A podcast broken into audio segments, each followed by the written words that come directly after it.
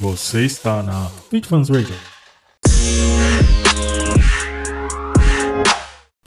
Oi pessoal, tudo bem? Aqui quem fala é o Hiro do Fit Fans. Hoje a gente vai falar sobre o Fit. Bom pessoal, como vocês estão sabendo, já dia 23 de outubro, semana que vem, vai ter o lançamento da nova geração do Fit lá no Tokyo Motor Show, no dia da imprensa, no Press Day, onde a Honda vai explanar essa nova geração do Fit, desde a parte de design até a, os, os motores que vão equipar esse Fit e outras funcionalidades, por exemplo, como o Honda Sensing. Então, vamos falar mais ou menos do que, que se espera desse fit? Bom, desde março a gente tem aí uns flagas de fotografia de fits camuflados, tanto na Alemanha como no Japão. É, tanto parte externa como tentaram tirar foto da parte interna do carro e isso gerou bastante notícia e projeções aí feitas por várias mídias. O que se tem aí revelado ontem, né, quarta-feira pela Honda, é um fit é, oficial, né, uma foto oficial com um backlight backlight muito forte, então você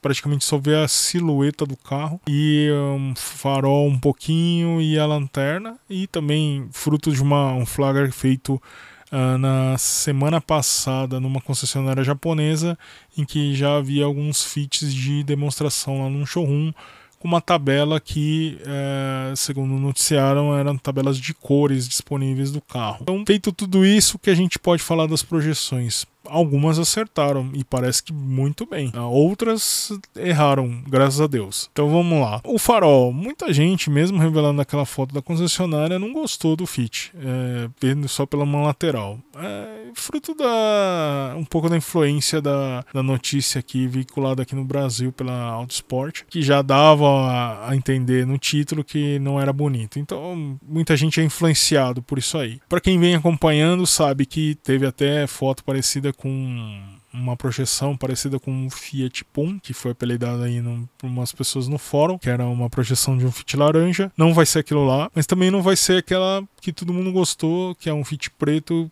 uma frente parecida assim quando o acorde. Então não vai ser aquela lá também. Provavelmente vai ficar aí umas versões intermediárias que a própria Autosport fez a projeção. Não é.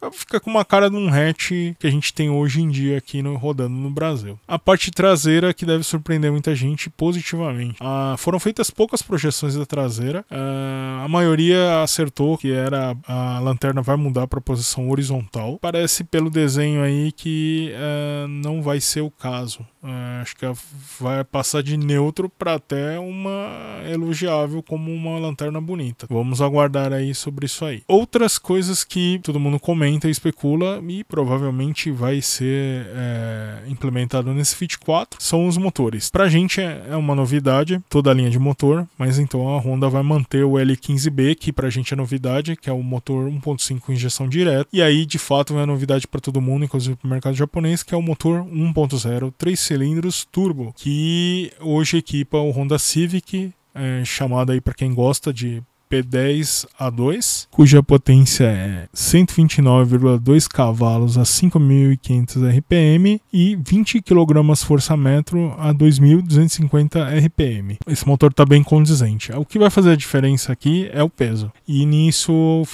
a Honda vem trabalhando bem desde a terceira geração. A gente tem que aguardar aí qual que vai ser a relação peso-potência. E por fim, a gente tem o sistema híbrido, que é uma novidade aqui pra gente, mas para os europeus e para os japoneses ele está presente desde a segunda geração, só que uh, na segunda geração ele usava o sistema IMA, na terceira geração ele utiliza o sistema IDCD, e agora, nesta quarta geração, é, promete-se usar o mesmo sistema que equipa hoje os Accord, que é o IMMD, o Intelligent Multimode Drive. É um sistema que combina um motor a combustão mais dois motores elétricos aí contando que esse motor a combustão seja usado o motor o L15B 1.5 com injeção direta, você vai ter uma potência combinada com os motores elétricos de 150 cavalos. É uma cavalaria considerável e um torque bom, porque o motor elétrico ele já dá do zero, ele já tem a força máxima. Como você pode ver para nós aqui do Brasil, vai ser uma uma evolução grande nesses motores que prometem até uma eficiência maior do que os motores que a gente conhece hoje em dia. Então, promete também um consumo bom. Além das mudanças estéticas, né, de design dos motores, a gente tem a implementação do pacote Honda Sensing, que no Japão não é muita novidade, mas que para o Brasil, então a gente vai ter o Adaptive Cruise Control, que é o controle da velocidade de acordo com o tráfego que você tem. Provavelmente vai vir o,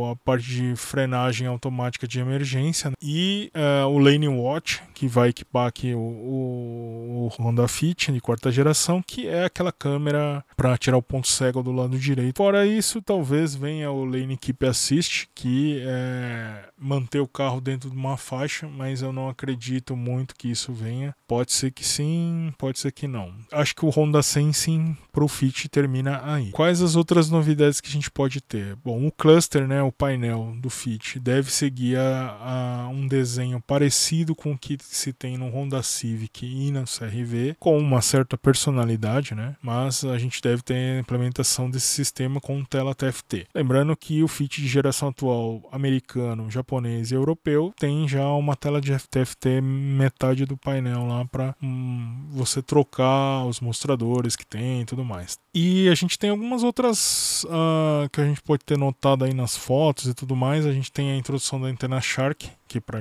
muita gente não é tão importante, mas para quem é detalhista, gosta de fazer uma implementação, finalmente a Honda vai colocar isso. Só espero que a Honda Brasil não tire como ela tirou do Civic, né? E colocou uma antena no vidro. Pode até ter uma eficiência maior, mas esteticamente ficou faltando alguma coisa nesse Civic 10 em relação aos modelos dos Estados Unidos e do Japão. E fica uma dica aí para a Honda Brasil, se a Honda Japão não fizer, pelo amor, se vier esse 1.0 turbo, faz uma versão esportiva, coloca lá um aerofólio já, alguma coisa assim. Aproveita e usa isso. O motor ele vai ter e é pouca coisa a mais que se tem que fazer para conseguir aí um esportivo que todo mundo, toda montadora faz, tá? Tem os pseudos e tem os que são realmente de fato esportivos. Acho que vale a pena.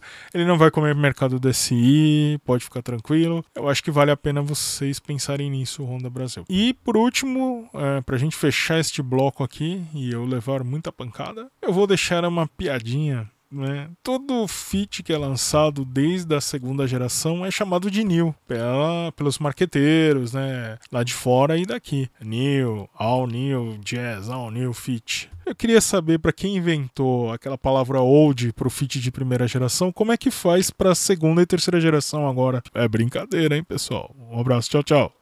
Muito obrigado pela sua companhia e pela sua audiência e aguardamos você aí juntos no próximo episódio. Continue aqui na Fit Fans Radio, o seu podcast automotivo.